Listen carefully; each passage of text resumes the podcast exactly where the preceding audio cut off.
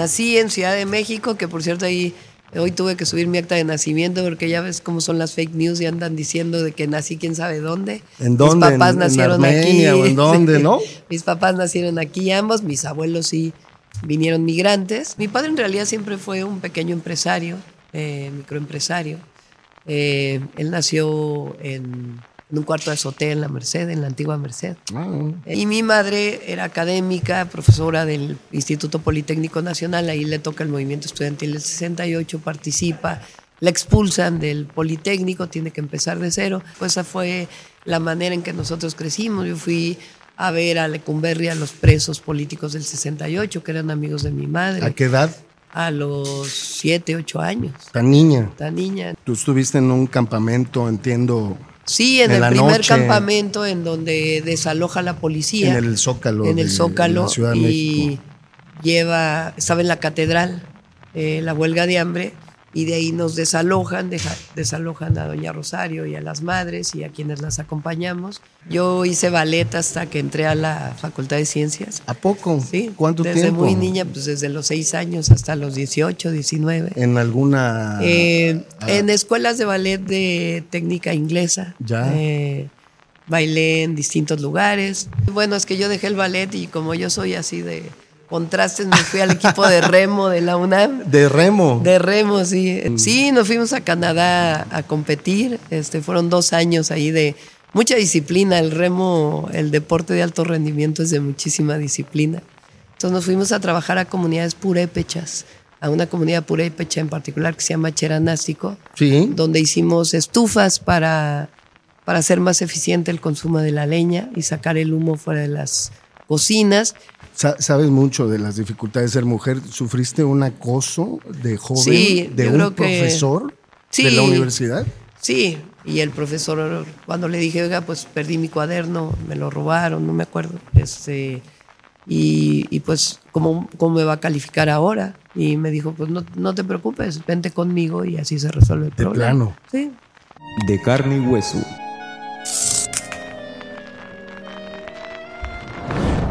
¿Qué tal? Me da mucho gusto que nos sigas y que te conectes con nosotros. Bienvenidas y bienvenidos a nuestro podcast de carne y hueso, el lado humano de la política. Yo soy Ricardo Castillo y hoy, hoy tenemos una invitada de súper lujo.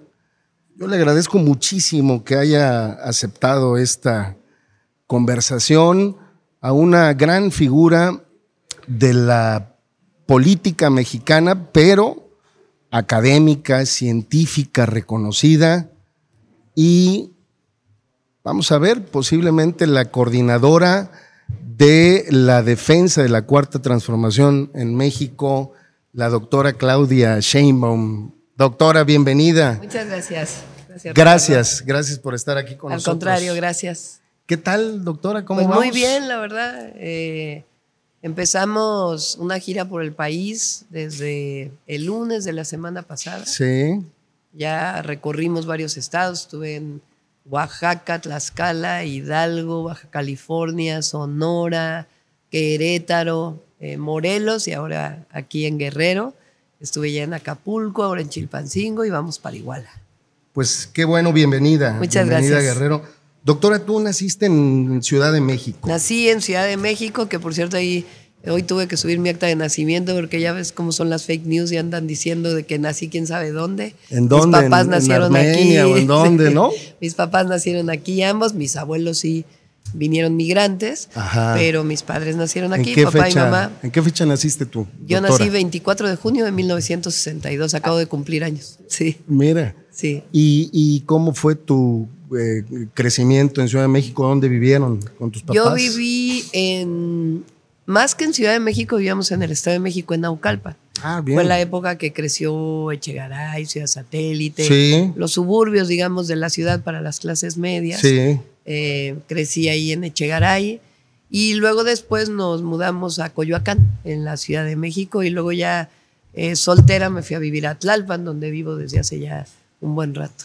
Desde muy niña entiendo que, eh, doctora, tú tuviste un acercamiento eh, con eh, las luchas populares, eh, sobre todo pues por los derechos humanos, Sí. estu- la- el movimiento estudiantil, sobre todo por tus papás. Sí, mis papás participaron en el movimiento del 68. Mi madre era académica. Sí. Mi padre en realidad siempre fue un pequeño empresario, microempresario.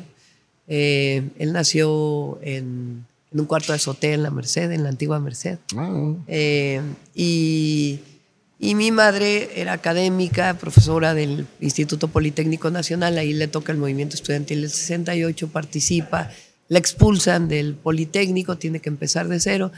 Pero en mi casa siempre se habló de política, pero no porque ellos fueran políticos eh, eh, Profesionales. públicos, Sí. profesionales, diputados, sino porque pues siempre fue conversación las injusticias que había en México. Esa fue la manera en que nosotros crecimos. Yo fui a ver a Lecumberri a los presos políticos del 68, que eran amigos de mi madre, ¿A qué edad?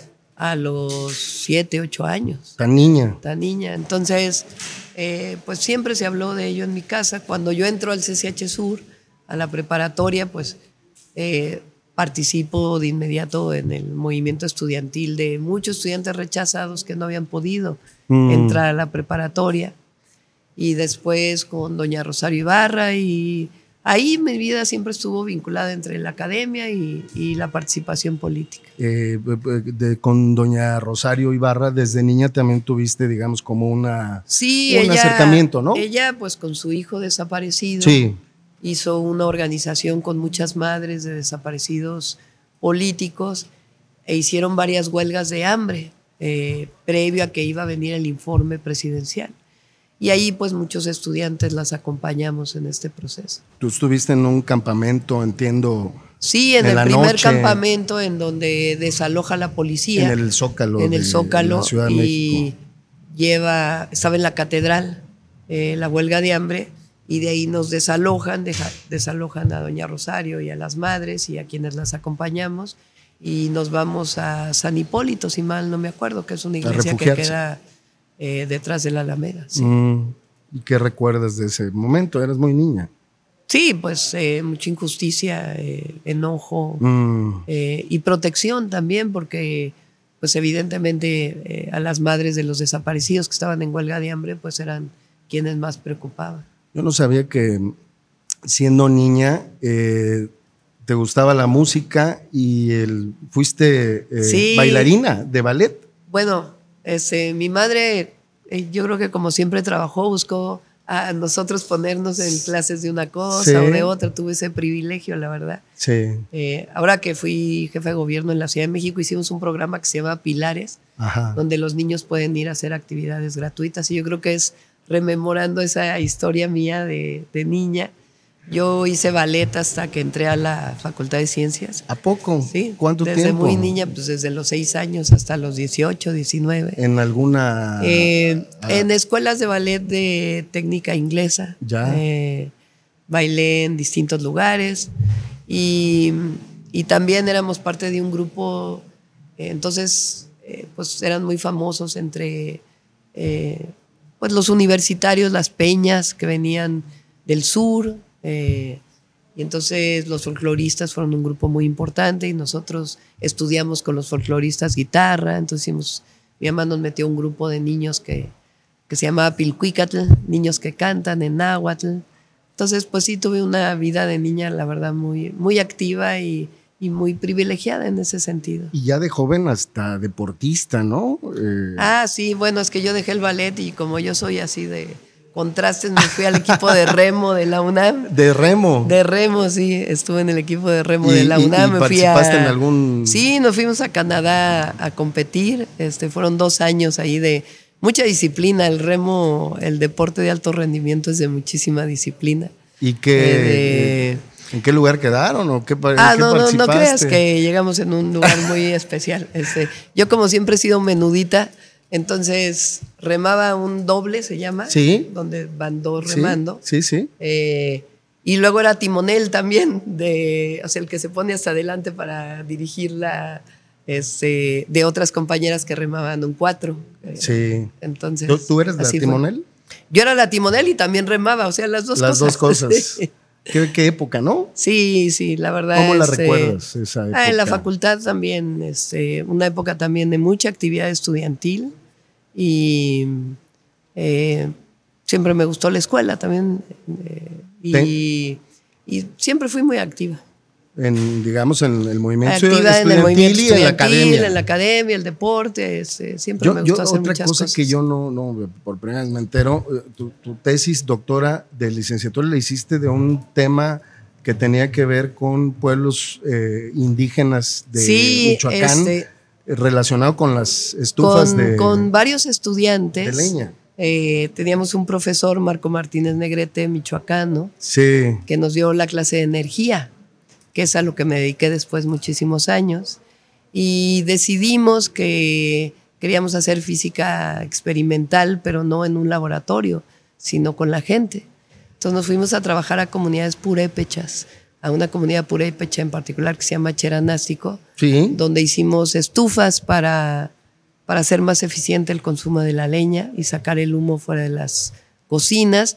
Entonces mi tesis de licenciatura se llama Estufo- Estudio Termodinámico de Leña de una estufa eficiente. Sí.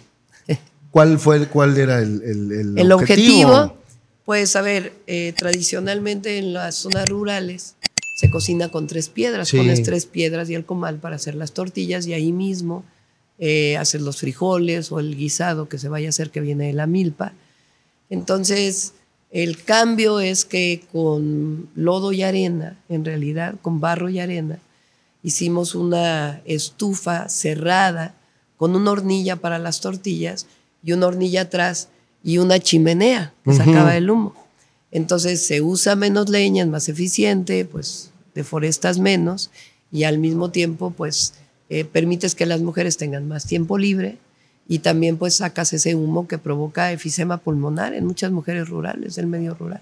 ¿Qué, ¿Qué experiencia te dejó eso? No, bueno, yo como siempre digo, yo pensé que iba a enseñar y la que salió enseñada fui yo. Yo aprendí, yo dejé mi corazón ahí en la meseta purépecha. Es una experiencia maravillosa de, al mismo tiempo de las dificultades, eh, la alegría y, y la cercanía con el campo. Un último tema sobre la parte, digamos, personal, humana. Tú tienes dos hijos, eh, doctora. Sí, yo tengo dos hijos. Mi hijo mayor es hijo de un primer matrimonio de mi exmarido. Eh, pero yo desde muy pequeñito lo crié y entonces es mi hijo quien me dio un nieto recientemente, Rodrigo. Tú lo asumes Y como tu sí, hijo. es mi hijo, mi hijo. Lo Y, criaste, de sí, hecho. Sí. Eh, y Mariana, que es mi hija menor. Tengo dos hijos y tengo un nieto. Esto te, digamos, da una sensibilidad especial como mujer, ¿no? Sí, sí. ¿Por qué? eh, a ver, ser madre, digo, yo respeto a las mujeres que no quieren ser madres, Sí. ¿verdad? Pero ser madre te cambia la vida, porque tú sabes que tu vida ya no solo depende de ti, o tú para ti, sino ya otras personas dependen de ti. Y ese, ese sentimiento que es maravilloso para mí, eh, transforma la vida de las mujeres. Supongo que de los hombres también, pero particularmente de las mujeres mucho. Sa- Sabes mucho de las dificultades de ser mujer. ¿Sufriste un acoso de joven Sí, de un que- profesor de la universidad? Sí, eh, Eso- yo creo que eso- muchas mujeres Ese, este, ese episodio no nunca lo has vivimos no, no, no lo has platicado. Lo llegué a platicar en algunos momentos. Sí. Eh, a ver, yo a los 12 años mi mamá me dijo, este, te toca irte en transporte público y me fui en ¿Ibas en transporte qué, público, en secundaria la en secundaria. y ahí, pues, lamentablemente las mujeres vivimos acoso en el transporte público. En el CCH eh, yo perdí mi cuaderno donde un profesor llevaba las calificaciones. Y el profesor, cuando le dije, oiga, pues perdí mi cuaderno, me lo robaron, no me acuerdo. Este, y, y pues, ¿cómo, ¿cómo me va a calificar ahora? Y me dijo, pues no, no te preocupes, vente conmigo y así se resuelve el De problema. plano. Sí. Este, me quejé, este, finalmente el profesor se quedó en, en la escuela, pero pues sí hicimos un, o sea, yo sí me defendí y ahí hicimos un escándalo con varias compañeras que también habían sufrido acoso de este profesor, sí. ¿Qué recomendarías por último a Que las nunca mujeres? se dejen, que nunca Como como, mujer. mujeres, nunca como, a ver, la violencia que vivimos las mujeres, que la vivimos, eh, a veces nos hacen minimizarnos. La violencia minimiza como persona, Sí. te hace sentir menos, te achicas, te, te escondes, te- y es lo peor que puede ocurrir. Hay que, como muchas mujeres jóvenes ahora, hay que salir adelante y nunca, nunca vencerse y construir colectivamente, porque México se construye colectivamente y los derechos también.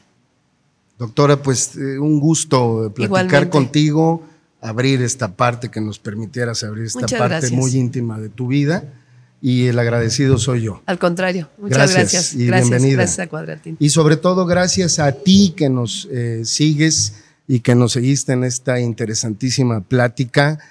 Yo soy Ricardo Castillo, este es nuestro podcast de carne y hueso. Te recuerdo que actives, eh, que te suscribas a nuestro canal, que actives la campanita de notificaciones. Nos vemos la próxima.